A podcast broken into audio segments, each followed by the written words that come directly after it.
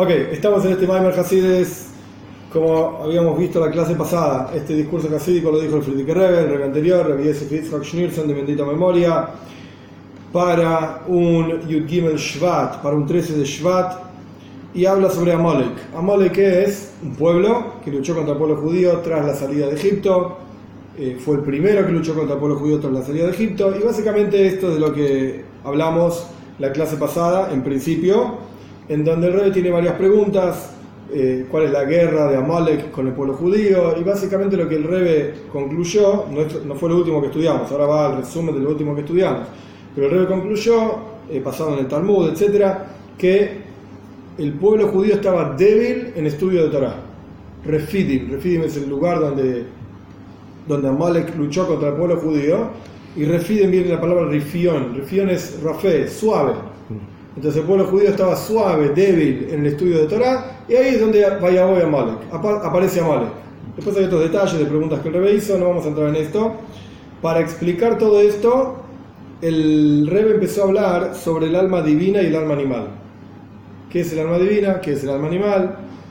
Y dijo que en esencia el alma animal, lo principal, no en esencia, lo principal del alma animal son midois, cualidades emocionales, es emocional, la vejima, como un animal, y el alma divina es Seigel, intelecto.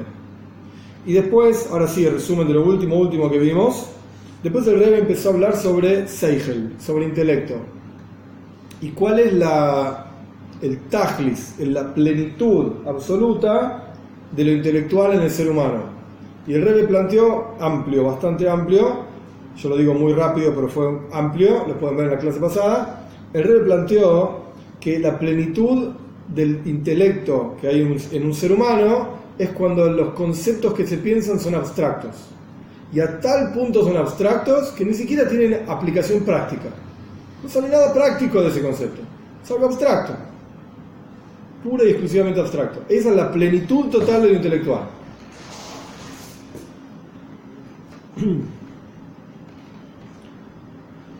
simplemente para repetir una línea y avanzar. Esta es la plenitud verdadera del hombre completo, Adam Shalem, el hombre completo, cuando tiene anaja, tiene una. cabe en su cerebro, en su cabeza, un concepto abstracto. Esta es la plenitud a la cual un ser humano puede llegar, que no tiene nada que ver con lo concreto y actual y realidad algo poco de lo que estábamos hablando antes, de las estructuras, algo totalmente abstracto. Claro, no importa realmente qué es. Acá estamos entre la teoría y el conocimiento del rey anterior, que se acuerda que dijimos que era coherencialista, y que lo importante era que algo calzase o cerrase. Sí, cerrase en la cabeza, pero el punto es que es algo abstracto. Este es algo abstracto y justamente no anclado en la realidad. Correcto. Una estructura nada más. No importa si el tipo fue Moisés Shenrad y famoso o fue Oynes, violó. Es una estructura mental nada más. Y el rey lo pone en Yiddish para que sea más claro todavía. Es, No trae ninguna cuestión concreta. No hay nada concreto que salga de esto. Ahora bien, esto es un Adam. Esto es un hombre pleno. Hasta acá llegamos a la clase pasada. Pero por el otro lado, la plenitud de un Adam Beinoni, un hombre intermedio, entre paréntesis, el anterior explica en el ampliamente. El Beinoni es la, persona, es el nivel al cual cualquiera de nosotros podría llegar. El Adam Shalem, un tzadik, un justo. Si Hashem quiere vas a llegar, si Hashem no quiere, no. No depende de lo que uno haga. El Beinoni es un nivel al cual cualquiera puede llegar. Entonces, todo muy lindo, la plenitud del ser humano, como vimos antes, pero no necesariamente nosotros estamos en ese nivel. Entonces, ¿a qué podemos sí aspirar? Esto es lo que explica el Friedrich Rebbe ahora. Friedrich en Yiddish quiere decir anterior, el Rebbe anterior. La plenitud, sin embargo, de una persona Beinoni, una persona intermedia, la plenitud correcta es el, los conceptos intelectuales que llevan a cualidades emocionales buenas, mido a buenas actitudes. Esta es la plenitud de un hombre intermedio. Los conceptos racionales que sí tienen una aplicación práctica y sí bajan y se transforman en buenas actitudes.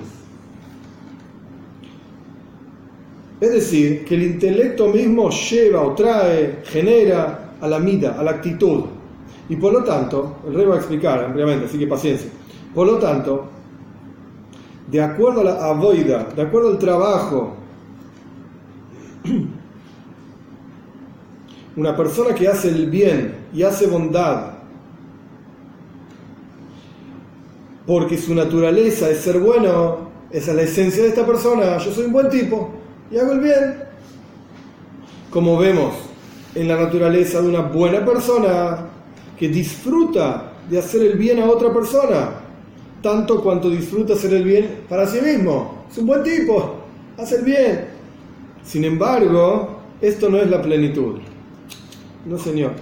Sino que tiene que haber una actividad positiva, algo bueno, porque el intelecto dicta que así uno debe ser. el, el, el Friedrich está planteando una diferencia entre dos tipos de personas. Hay una persona que es buena porque el tipo es bueno, es un buen tipo. Y como buen tipo, por naturaleza, sano, etc., intenta hacer el bien a los demás. Busca siempre hacer el bien a los demás. Y cuando lo hace, disfruta de eso. No tiene nada de malo disfrutar de lo que uno hace bueno.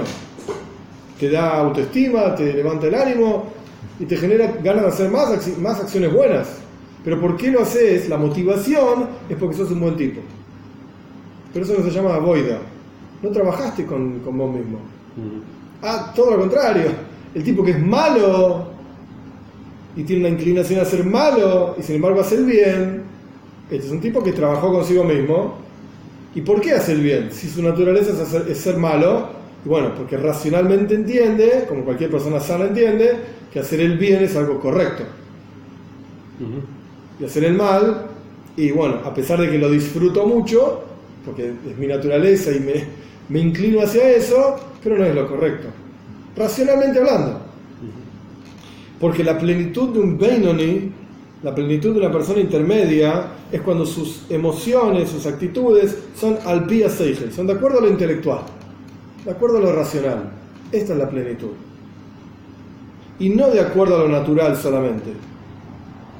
Y para para mostrar la separación infinita que hay, un animal su asunto es que son de acuerdo a la naturaleza en la que nacieron, de acuerdo a la naturaleza con la, cual fueron criadas, criados. Un león, esto lo agrego yo para explicar, un león no es cruel cuando devora una cebra en la sabana africana. El tipo tiene hambre. ¿Y qué hacen los leones cuando tienen hambre? Cazan, cazó una cebra y la devora y sale sangre por todos lados, es un desastre y y los, eh, cineastas ahí filmando al pobre león, la pobre cebra, se la come el león. No hay pobre cebra y no hay, no hay león cruel tampoco. Eso es lo que hace. Fue creado así. Tiene hambre, caza y come y devora. ¿Qué va a hacer? Y lo que sobró lo deja ahí tirado y se lo come los cuervos. Eso es lo que hace. O bien la hiena y se lo come. Qué mala que es la hiena, asquerosa, hace ruidos raros y come toda la, carroña. No es ni mala, ni asquerosa, ni ruido. Nada raro. Es una hiena. Ayer lo creó así, la creó así y la naturaleza central, lo principal que hay en, un animal, es midos, es emociones. A pesar de que también tienen intelecto, como por ejemplo una frase clásica, los más inteligentes de los animales, existen animales más inteligentes, animales, animales menos inteligentes. Sin embargo, todo el intelecto es solamente en lo que tiene que ver con la naturaleza de sus cualidades, solamente. El león es inteligente para cazar, porque esa es su naturaleza, va y caza un animal. Pero no es inteligente para sentarse a hacer matemática, a rendir, un examen de física. ¿Por qué? Porque no es su naturaleza, no fue creado para estudiar matemática. Y como por ejemplo, un animal tiene inteligencia para comer, para beber, sabe qué agua beber y qué agua no beber, ponerle agua podrida y no te lo va a beber. Ay, qué inteligente. Bueno, porque eso es lo que hace, come, bebe. ¿Qué quiere? Que beba agua podrida se va a morir y todo el resto de las cosas que tienen que ver con el cuerpo. De hecho, al respecto de Pesach, interesante, cuando Hometz, en Pesach no se puede comer Hometz, Hometz es algo leudado, algo hecho de los 5 granos, harina, etcétera, leudado. Cuando un producto deja de ser Hometz, la halajá dice Nifsal Majilas Keller, cuando un perro no se lo comería. Un perro no se lo comería porque hay diferentes opiniones y diferentes niveles, Pesach es toda una fiesta me en loca, pero el punto que quiero explicar es, algo que tiene Hometz mezclado, tampoco se puede utilizar en Pesach. Entonces, si vos tenés un producto que tiene homes mezclado, pero un perro ni se lo comería, yo qué sé, pasta dental, dentífrico. Puede tener homes, te lo pones en la boca y terminas tragando algo de eso, qué sé yo. Sí, pero no sé, no sé, no importa. Si hay perros que lo comen, más o no importa. Digamos, el perro huele de esto y dice, no, ni loco como esto. Chao, entonces no es homes, no se llama homes. Pero ya sea en grudo se, se puede. ¿Eh? Ya sea en grudo. ¿En crudo, en Pesach? No. Ah, pero No way. Pero tampoco se lo comería. ¿El perro? Claro. No, no, no sé si No sé, si come o no come en grudo, no sé. He visto perros comiéndose mm, el jabón de lavar. El jabón de lavar este. Eh, no, no. Y se lo han comido. Interesante, nada que ver, ahora no es una clase sobre Pesach, pero la harina común que uno compra en cualquier lado ya es homes.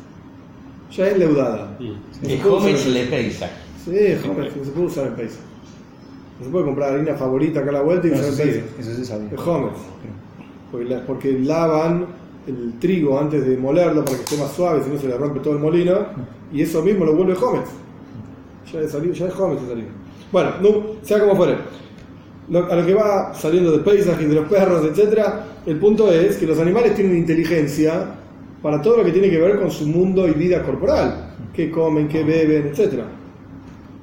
Porque esta es Claro, la- es inteligencia localizada. Sí, realidad. totalmente apuntada al asunto corporal, a lo, lo- lo que le permite vivir. Porque esta es la, la cualidad que una persona, un ser humano, a pesar de que tiene, también tiene cualidades emocionales, los seres humanos sentimos amor, temor, miedo, etc. Sin embargo, principalmente somos intelectuales. Y el animal, a pesar de que también tiene intelecto, es justo al revés, a pesar de que tiene intelecto, el mundo central y la esencia del animal es emociones. Los dos comparten, la pregunta es dónde está lo central. En el ser humano lo central es el intelecto y también tiene emociones. En el animal lo central son las emociones y también tiene intelecto. Pero es un intelecto Shirolishma en absoluto. El animal, claro que sí. Es un intelecto localizado para Totalmente esto, localizado a un asunto en su vida, que tiene que ver con lo corporal. En la, en la página anterior, al principio de este capítulo, vimos que también es un nivel muy elevado, pero la plenitud del ser humano incluso es en un concepto que ni siquiera es práctico, ni siquiera lleva a una emoción determinada, es un concepto nada más, totalmente abstracto. Entonces con esto el, el, el está explicando, fíjate que lo central en el ser humano es algo que ni siquiera es práctico, es meramente intelectual meramente intelectual. Y por el otro lado, en el, en el animal no existe esto. ¿Cómo intelectual? ¿Qué vas a, vas a hablar de matemática con el león y el, el mono? No hay nada que hablar. Comida, eso sí puedes hablar. Si le das una banana o no le das una banana. Y el mono se pone nervioso porque no le diste una banana. Y te la, te la roba. Te la sacó de la mano, te vio dónde la escondiste se la sacó. ¡Ah, qué inteligente que es! Sí, porque se trata de bananas. Andá a hacer una cuenta matemática con el mono. Están los experimentos que hizo Keller en la zona de Tánger con los monos, monos resus, y los puso los monos en, en una jaula y pone una- unas bananas, unas frutas, y los hace cooperar entre sí, porque si cada uno quería por su lado agarrarlas, no podía. Pero si entre varios las agarraban, creo que podían acceder a una cuerda o algo, Sí, tironear sí. de ella, y quedaron más de uno contentísimos con el hecho de que la cooperación tenía lugar entre los animales. Claro. Pero no se avivan de que no salen de este círculo. No salen el del círculo de las de- necesidades apremiantes. Claro. Entonces acá el, dice eso, tienen seigen, tienen intelecto los animales, pero es totalmente orientado a lo corporal. Y así como es la diferencia entre un hombre y un animal, de la misma manera es la diferencia entre las dos almas, que de ahí venía toda la cuestión esta del intelectual y de la comparación de- del animal con el ser humano. Porque está escrito, Ruach bnei Adam oile y le mailo. El espíritu del hombre se eleva. Ruach habeima y le mata. Y el espíritu en Koyeles. Y el espíritu del animal desciende. El alma natural, a pesar de que es un alma espiritual, Ruchni, espiritual, sin embargo, es algo natural y se proyecta tras lo material, lo ordinario, lo físico. Es como si fuese un animal. Entonces su, centro de actividad, su mundo central, es midois, es cualidades emocionales. Amar y desear todo lo que sabe que es amable y deseable en este mundo. Hay una comida rica en algún lado, yo quiero probar. tal cosa es buena para... Yo quiero hacerlo. A pesar de que el alma animal también tiene Seigel, también tiene intelecto, todo su intelecto consiste en cómo buscar, cómo entender y cómo obtener, etcétera, todas las cosas que desea, todas sus pasiones y buscar todo tipo de calculaciones, cálculos y maquinaciones y agregar riqueza y agregar honor, grandeza, justificarse a sí mismo con todo tipo de justificaciones para auto vanagloriarse y para eh, loar o alabar, sus propias acciones y siempre buscar el mérito propio. Es un bien buen bruto. Este es el alma animal. Porque nosotros vemos en la práctica, en la naturaleza de los seres humanos, está siempre justificarse. No, no vine porque tal cosa, no, no hice lo otro por tal otra razón, siempre hay una justificación. Incluso en el lugar donde sabe que no es verdad. No es verdad lo que está diciendo. Y es solamente lo que hizo por amor propio, por amor a sí mismo.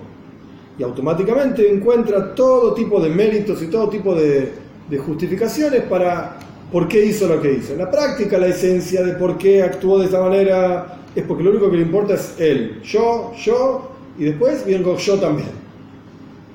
Pero si digo eso queda re feo, entonces voy a encontrar alguna excusa de por qué hice así, por qué hice así, por qué no hice esto. ¿Y cuál es la prueba? Esta que viene ahora es bien fuerte, y todo el capítulo que sigue es bien fuerte.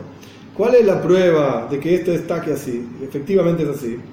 La prueba es cuando el otro hace algo que no es bueno, ah, enseguida saltás y decís, eso no es bueno, esa no es una buena actitud, eso no es correcto, lo que hizo tal y cual estuvo mal, y no se debe hacer así, no se debe actuar así, qué mala persona, etcétera, etcétera. Pero cuando vos lo haces, no, es lo adecuado, por tal razón, y por tal razón, y por tal razón, claro que sí. Es la forma correcta de dirigirse.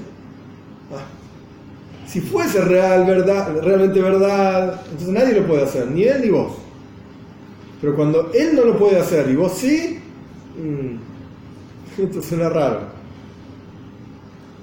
Esto mismo, volviendo al texto, esta misma actitud, esta misma cuestión, si él la hace, encuentra Kamas Husim, muchos méritos sobre sí mismo para justificarse de por qué lo hizo.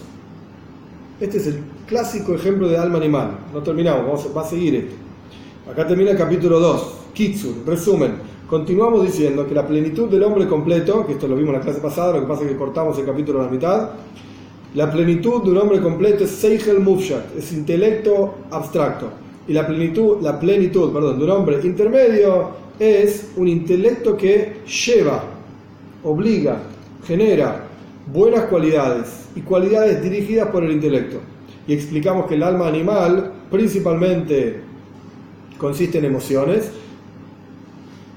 y en lo intelectual siempre busca la forma de conseguir sus pasiones y de autojustificarse. Este es típico alma animal. Gimel 3. No solamente que el alma animal no reconoce la verdad, que pecó y que es culpable cuando hizo algo que no es bueno, como dijimos al final del capítulo anterior. Encuentra las justificaciones. Siempre lo que yo hago está bien, ¿qué te pasa? No solamente esto, sino que más aún. Miente diciendo que lo que hizo fue correcto. O sea, no solamente no reconozco que estuvo mal, sino que te voy a explicar por qué estuvo bien lo que hizo, lo que hice. O por lo menos encuentra alguna, razón, alguna razón, alguna cuestión racional para explicar la razón de por qué hizo lo que hizo. Alguna justificación. Voy a explicar por qué hice esto. No es que actué mal, te voy a explicar. Cuando vos entiendas las circunstancias te vas a dar cuenta que estuvo bien. estuvo mal, si objetivamente hablando está mal, está mal. No, yo te voy a explicar. Pero si el otro lo hace, eso está mal. Si yo lo hago, te voy a explicar por qué no está mal. ¿Por qué es esto? ¿Por qué actúa de esta manera el alma animal? O sea, el alma animal tiene doble estándar. Claro que sí. Doble, triple, cuádruple. Totalmente. Siempre que sea que se, mire hacia sí, mismo, siempre está bien. Siempre está bien.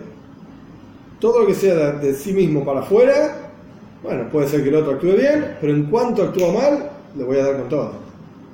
Y le voy a decir a todo el mundo lo que hizo tal persona, para que todo el mundo sepa que es una mala persona. Pero si yo lo hago, te voy a explicar por qué estuvo bien. Venía a preguntar, no ibas a ver. ¿Cómo se te ocurre que yo soy una mala persona? Yo siempre soy bueno. A veces me veo forzado a hacer el mal, pero te voy a explicar por qué. Por esta razón, por la otra razón, no tenía salida, no había otra forma. Esta es la, cosa loca del, del, alma animal. ¿Por qué es así? Porque la persona por naturaleza se ama a sí mismo. La persona siempre va a encontrar justificación. Yo siempre me voy a querer a mí mismo. Por eso la toira cuando da el ejemplo de qué significa amar a otro, de hasta le reaja, ¿qué significa amar a tu prójimo? hija así como te amas a ti mismo. Por eso, sobre todo los pecados, te hace a base, cubre su amor propio, su amor a sí mismo. Nunca ve una falla en sí mismo, nunca ve un pecado que él hizo, porque se quiere tanto que no existe que yo peque, no existe que yo me equivoque, no existe que yo haga algo mal. Imposible. Así es en todas las personas. Y en forma concreta, más fuerte todavía, lo vemos en Bale Asakim, en la gente de negocios. No está hablando de grandes negocios, de la gente que tiene un negocio, un comercio, lo que sea. La gente que se dedica principalmente al comercio, negocios, etc. Que se acostumbran a ellos mismos a todo tipo de taines y maines, declaraciones y respuestas y, y excusas para justificarse a sí mismos, incluso en el lugar en donde ellos mismos saben que no es verdad. No es así la verdad, pero no importa, yo me justifico de tal y cual manera. Y entre ellos, eh, quiere decir, dentro de uno mismo, dentro de ellos mismos, ellos se justifican a sí mismos con todo tipo de declaraciones totalmente inexistentes. Heaven, vanas, mentiras, pero no importa, se justifican a sí mismos igual. Y el rey acá da un par de ejemplos. Vos un mentón, ¿qué crees que haga? Mitad dos parnose, hay que tener sustento. ¿Cómo no voy a trabajar en llaves? ¿A vos pensás que yo quiero trabajar en llaves? Yo no quiero trabajar en llaves. Y la teoría dice que no se puede trabajar en llaves, pero hay que vivir de algo. Y todo el mundo sabe que en llaves es donde más gente hay en la calle. ¿Cuándo quieres que abra el negocio? ¿El domingo? No hay nadie el domingo. Abro llaves, está lleno de gente, me compran. Pero está bien en realidad, no es que está mal. ¿Por qué? Porque la teoría también quiere que yo viva de algo. ¿Qué quiere que me muera de hambre? La teoría no quiere que yo me muera de hambre. La teoría quiere que yo esté sano, que dé tzedaca. La teoría quiere que dé tzedaca. ¿Cómo quieres que tenga plata para dar tzedaca? Entonces tengo que abrir el negocio en llaves. No está mal. Todo tipo de maquinaciones y cálculos que son mentiras, son erróneos. Y el nervus probandi es que para cumplir con la Torah y hacer lo que la Torah pide, hay que transgredir la Torah. Es que esto es lo que suena. Pero si nota la contradicción, salta. Ah, esto, es obvio, pero la persona se justifica sin sí, ese tipo de cosas. O engañar, engañar al otro. No, lleva esto, es bueno, es bueno, sí, es un buen producto, qué sé yo, vas a ver, te va a ir bien. Es una porquería. No importa, lleva, lleva, es bueno. Hay que tener parnasa, hay que vivir de algo, le tengo que darse daca al rabino. ¿Qué estás haciendo? Eso sí que es misma, va, belga, ¿eh? Claro. Y a pesar de que son gente que tiene fe en Dios y tienen fe en el concepto de que Dios es el que Dios es el que sustenta y da parnasa, da dinero, sustento, lo que sea, a todas las personas de todo el mundo, sin embargo, porque se aman a sí mismos, se comportan este, con este comportamiento no bueno, lo toiro, comportamiento malo. Y esta es la advertencia, o la, la reprimenda, mejor dicho, que el profeta dijo, Gamki Sarbus Fila en Dios dice, incluso si ustedes aumentan en fila, en rezo, yo no los escucho, dice Dios, a través de un profeta. Y la razón de esto es, ¿por qué no los escucha? Porque continúa el profeta diciendo, y malo, porque sus manos están llenas de sangre. ¿Qué me vienen a decir a, usted, a mí que son buenos, dice Dios, ¿no? ¿Qué me vienen a decir a mí que son buenos tipos? y rezan y están ahí con el Sidur y rezando. ¿No es el texto de Ishayahu 58 que Sí, no para el recuerdo. Si, si te tengo que decir, no me acuerdo, mentira. No sé. Que inclina sus cabezas como juncos y que aborrezco sus No me acuerdo. eh, eso días no. festivos. No me acuerdo. No me acuerdo. Porque si nosotros analizamos las cosas en términos bien simples, el hecho de que una persona, eh, entre paréntesis, porque el- lo que va a explicar el rey ahora es, porque uno puede interpretar el versículo que trajimos, y el Deijem Dami Malu, tus manos están llenas de sangre. ¿Qué significa esto? Que mataste gente. Este es el pshat. Bueno, yo no maté a nadie. ¿Por qué? El versículo no está hablando de mí. No maté a nadie, pero engañé a este, al otro, al otro. es un desastre. Le robé esta fea a este, al otro. por algo Elizabeth. Pero yo no maté a nadie, pará. Tal tipo es bueno porque no mató a nadie. Claro. Es solo porque no mató a nadie que Yo, se puede decir. yo no maté a nadie. bueno. Entonces el versículo este no se aplica a mí, Dios escucha mi rezo. Entonces viene el rey y explica el versículo de otra manera. Al pipashut.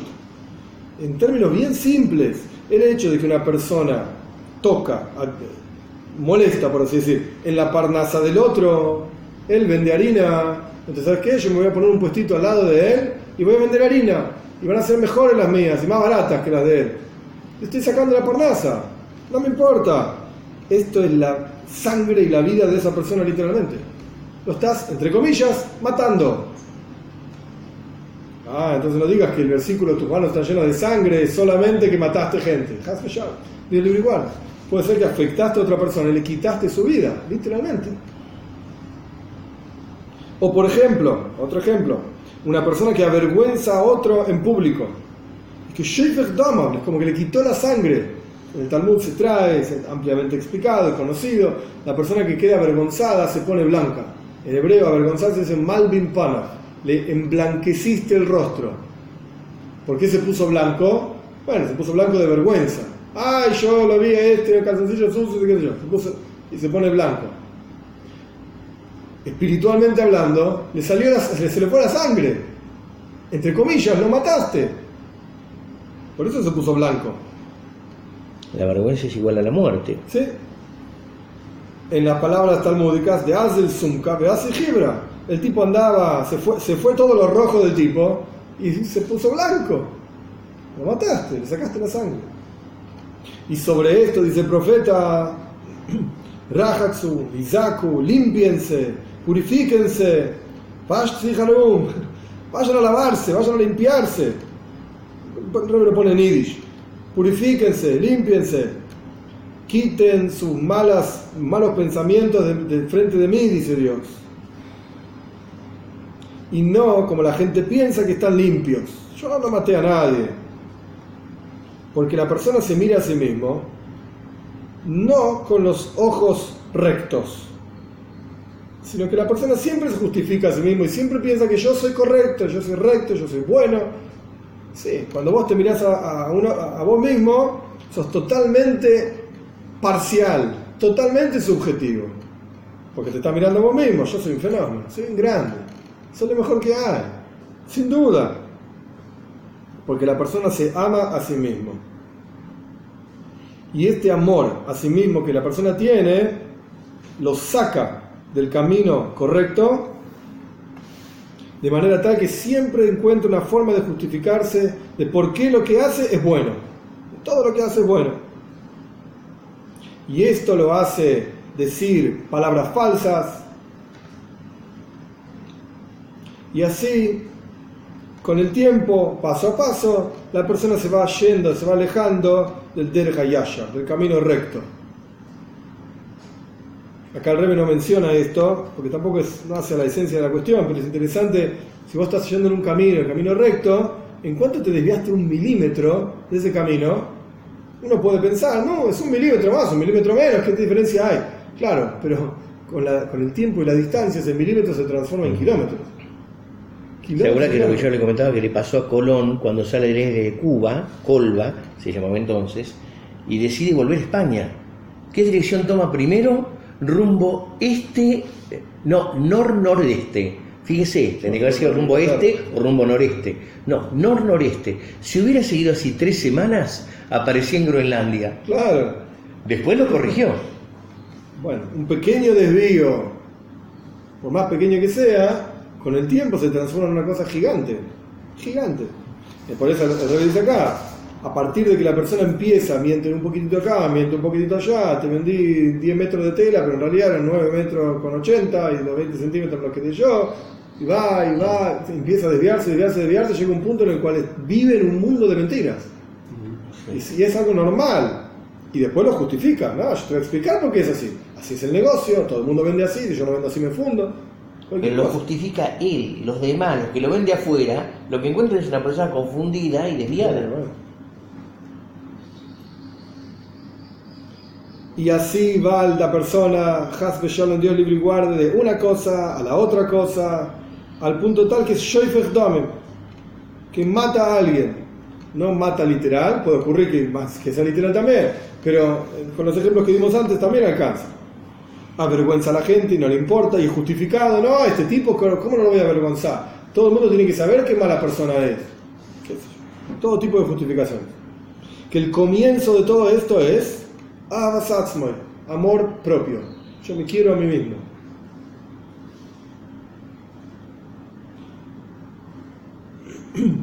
Todo es para esta persona, tanto lo intelectual, tanto como lo, conductual, digamos, la conducción de esta persona, está fundado en él, en mi propio ego. Todo lo que hago, todo lo que digo, todo lo que pienso está fundado en mi propio ego. Porque en realidad el hecho de que una persona se justifica a sí mismo, más allá que, como fue explicado, es la causa, la justificación de sí mismo, la causa y genera cosas negativas de en la práctica, en adición a esto, le trae un terrible daño a su propio alma no solamente yo hago mal, algo malo con él y le hice daño a él, estoy haciendo daño a mí mismo. El hecho de que la persona no sabe en absoluto, no es consciente de que pecó, es decir, que pecó con un pecado tan grande, hizo daño a otra persona, y ahí la persona va paso a paso, nivel tras nivel, ordinariezando, volviéndose más, más y más ordinario, ¿sí? mis en hebreo suena mejor, haciéndose más y más ordinario, más y más vulgarizándose, o embruteciéndose, al punto tal que ni siente esto, ni le importa si avergonzó, si hizo daño, si hizo sentir a otra persona mal, no le importa nada. Cuando la persona hace cosas que no son buenas, tanto si son cosas entre el hombre y Dios, tanto si son cosas entre el hombre y su prójimo, cuando la persona sabe que pecó y que es culpable, entonces de vez en cuando se despierta su corazón y hace chuva y se arrepiente por el pasado y saca, quita su voluntad de, haber, de, continuar haciendo esto. ¿Qué pasa? uno de los conceptos interesantes de chuva, y esto el, el, que explica tiene que ver con vidu y con la confesión, no confesión en un confesionario, para nosotros no existe eso, confesión con Dios. Reconoce, Hashem no pagando, dice esto, dice lo otro, con Hashem uno de los fundamentos más importantes de la confesión es quitar la voluntad de esa, de esa actividad. Yo hice daño a una persona y lo hice a conciencia. Como explica acá, a veces la persona ni se da cuenta. Pero si nunca presto atención y si no reconozco que estuvo mal lo que le hice y no me confieso, no lo digo, verbalizo, no necesariamente a él, se lo puedo decir a sí, reconozco que estuvo mal, que le quité el negocio a este, que sé yo, le tiene pardaza ahora, etcétera, etcétera, no estoy quitando la posibilidad de volver a hacerlo. En el momento que yo lo reconozco y lo confieso, me vuelvo consciente de esto, lo que estoy haciendo es quitando mi, mis ganas, mi voluntad de volver a hacer esa, esa actividad. Esto es lo que significa el concepto de confesión y verbalizado. Eh, la mente piensa un montón de cosas. Decilo, hice esto, y por eso en, en Yom Kippur decimos al Hetch, hicimos una lista larga, y diez veces decimos una larga lista de todas las cosas, el pecado que hice con esto, el pecado que hice con el otro, el pecado que hice con esto, el pecado que hice con esto. ¿Para qué lo decís tantas veces? Leílo una vez y ya está, Yom Kippur, si te chuba. Se dice diez veces porque está relacionado con cada uno de los potenciales del alma, con Jochma, con Bina, Das, que diez veces, buenísimo. Pero la lista en sí es la verbalización y la concientización de que en la práctica hice esto, esto y aquello. Y por lo tanto no quiero hacerlo más. Entonces, volviendo al texto, yo dije que era duro. Cuando la persona es consciente de que pecó y es culpable, y de tanto en tanto, de vez en cuando, se despierta su corazón, cuando se despierta su corazón y hace chuva, se arrepiente por el pasado y quita su voluntad de lo que hizo, a pesar de que en ese momento lo dice con ganas, no quiero hacer más esta actividad, y acepta sobre sí mismo con una aceptación verdadera de que no va a volver a esa tontería, todo esto solamente ocurre cuando la persona reconoce sus pecados y reconoce que estuvo mal lo que hizo. Pero cuando la persona se justifica a sí mismo, automáticamente no siente que actuó mal. No lo siente. Porque a sus propios ojos no estuvo mal. y te puedo explicar por qué no estuvo mal. Por tal y tal razón. El rey lo pone en Yiddish. La persona no siente aquello que hizo.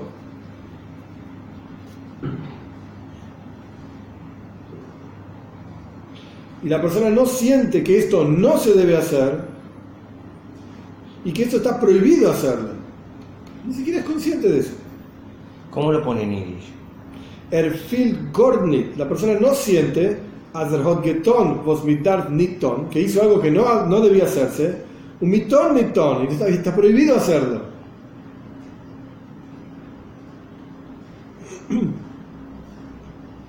O, o, por el otro lado, no siente que no hizo lo que sí debía hacer y lo que hay que hacer que estamos obligados por la toira a hacer, no lo hizo. La persona ni lo siente. Entonces, si la persona no siente nada de esto, entonces no va a hacer chuva y va a quedarse megoyal, totalmente sucio, roñoso con sus pecados. Todo esto, ¿por qué surge? ¿De dónde viene? De la, por causa del alma natural y animal de la persona, que es algo animalístico y lo único que le interesa es proyectarse tras todo lo que es ordinario, material, físico.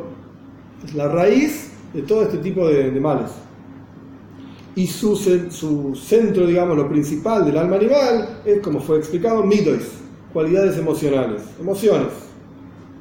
Y a pesar de que tiene intelecto también, pero todo su intelecto es solamente cómo obtener, como hablábamos antes, bananas y cómo obtener cosas materiales y todo el intelecto se centra en yo, en mi propio ego, es lo único que importa. Yo tengo que estar bien. E incluso los asuntos intelectuales, que el alma animal es capaz de entender y captar y comprender,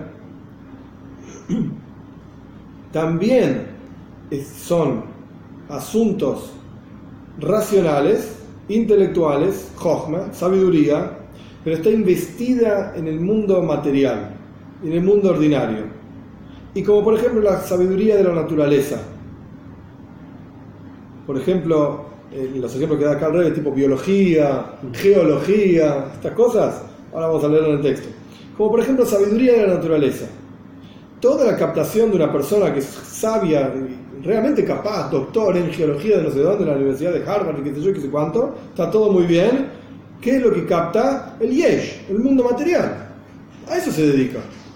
Y como por ejemplo, la virtud de las piedras preciosas y la naturaleza de cada piedra preciosa, o de las plantas, o de los animales, y la naturaleza de las personas, incluso, un psicólogo, la naturaleza de esta persona, la naturaleza de esta persona, está centrada toda la sabiduría en cosas materiales y concretas. Por eso el Rebe en el capítulo 2, al comienzo, que esto fue la clase pasada, explicó que en realidad la virtud central o principal del ser humano es lo abstracto. No necesariamente tiene no necesariamente tiene aplicación práctica. Por el otro lado, al revés, estamos viendo acá una persona cuya incluso su sabiduría está totalmente orientada a cosas materiales.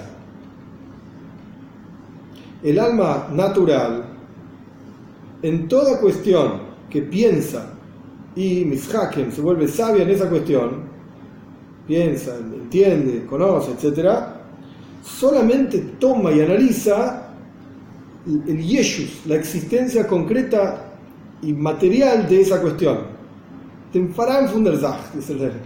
El hecho de que esa cosa existe, concreta, es, verdad, es material, acá hay un vaso. ¿ok? El alma animal entiende el vaso y puede analizar, se hizo el plástico de petróleo a través de todo un proceso, etcétera, etcétera. Y el vaso contiene tanto líquido y sirve para servir café y esto y otro. El alma animal entiende todo esto, está totalmente orientado a la existencia concreta y material de esa cosa. Cómo está compuesto, en qué se separan sus diferentes materiales y qué color tiene, y etcétera, etcétera. La forma y si tiene suficiente fuerza para contener líquido, etcétera, etcétera, etcétera. La cosa, la existencia de esa cosa.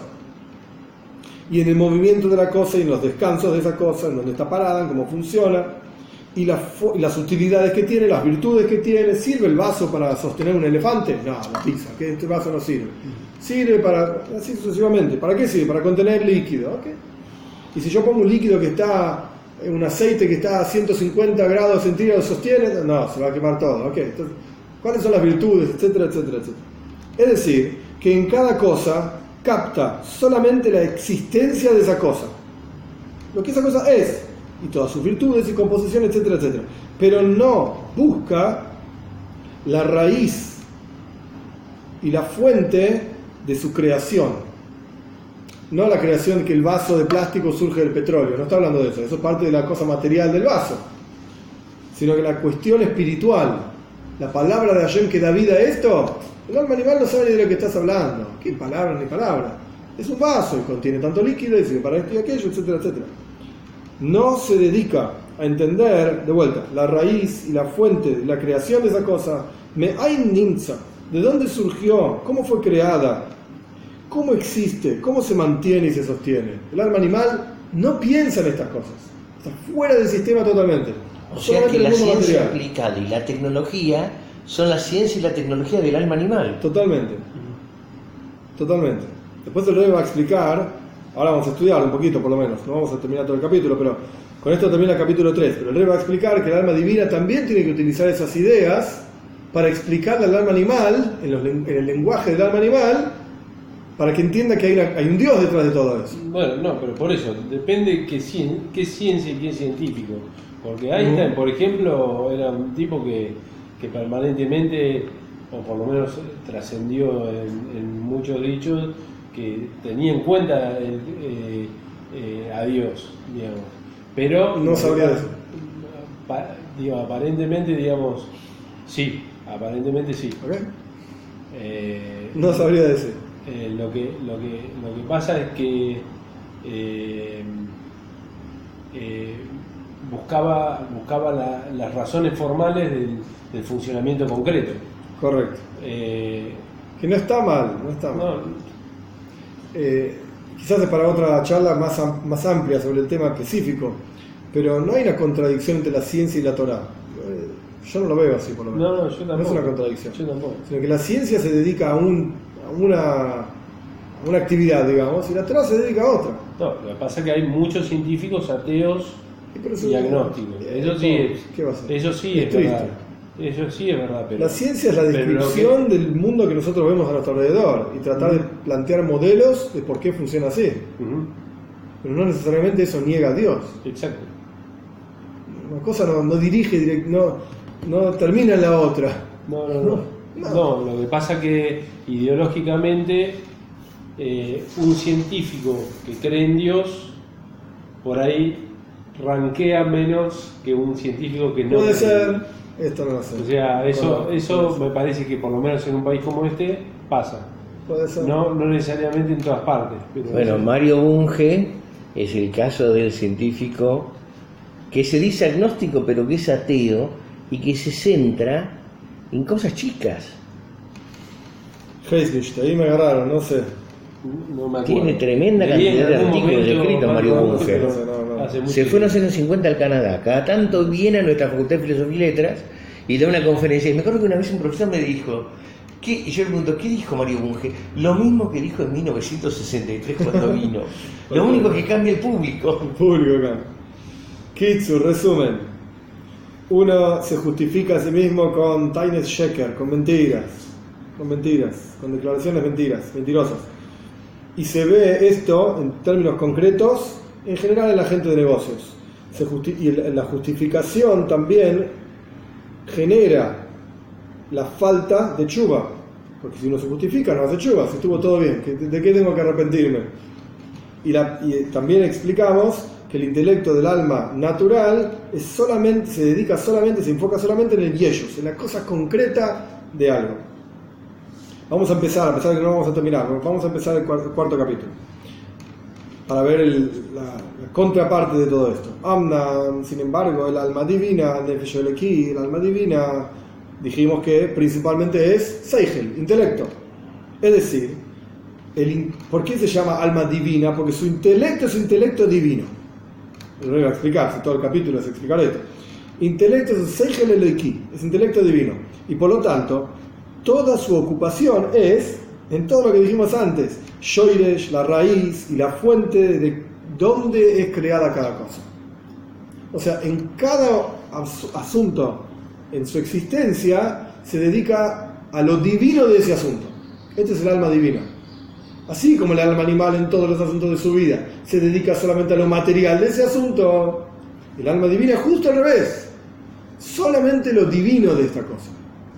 ¿Dónde está Dios? ¿Qué se aprende de esto? ¿Qué ¿Dónde se expresa Dios en esto? Es decir, la palabra del rey. No solamente adición a que el alma divina es una porción de Dios en lo alto y capta el Ain Hoeleki, la nada divina que crea al Yesh, al algo, que decimos que la creación es algo de la nada. Entonces, el alma divina entiende esta fuente divina del cual surge, de la cual surge todas las cosas que existen. En adición a esto, cuando se inviste en el cuerpo del hombre y en el alma intelectual, ahora explico esto, el alma divina capta esto de la misma manera que en el mundo se entiende esto. En otras palabras, a través de, de investirse en un cuerpo y en un alma intelectual, se agrega en el alma divina explicaciones y lógicas concretas de cómo es que la principal, la principal existencia de cada cosa es solamente la nada divina que le da vida a esa cosa. Antes dijimos, antes dijimos que hay dos almas. Hay, en Tania constantemente se habla de estas dos almas y en montones de discursos hasídicos se habla de estas dos almas. Y en algunos discursos hasídicos se habla de tres almas. Está hablando acá. Nefesh Elokis, el alma divina.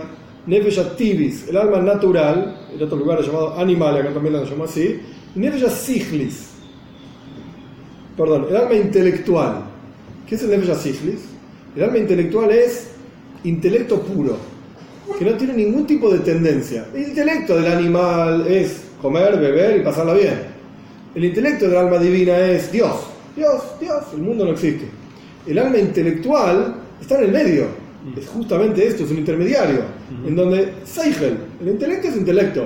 Podemos intelecto para discutir el vaso o podemos, podemos utilizar el intelecto para discutir Dios, la creación, como es, qué sé yo. Es intelecto, puramente intelecto. Entonces, para que el alma divina pueda influenciar al alma animal, tiene que pasar a través del alma intelectual para explicarle, el rey va a explicar esto claramente, para explicarle al alma animal, en los términos del alma animal, lo que el alma divina entiende.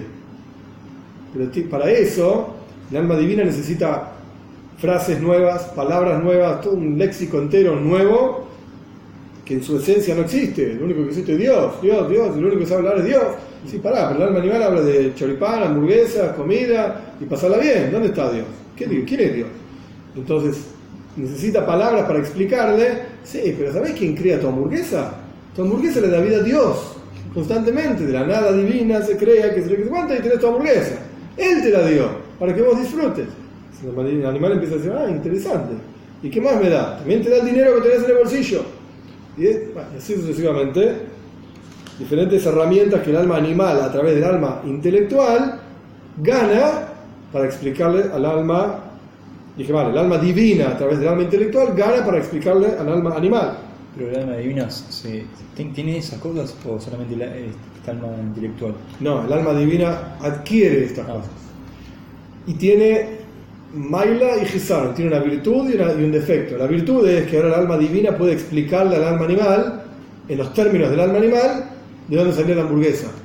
pero la, la- el, la- el defecto es que se genera en el alma divina mismo un mis- miscashen, se, se vulgariza, se vuelve más ordinaria, queda afectada por esto, queda afectada por esto.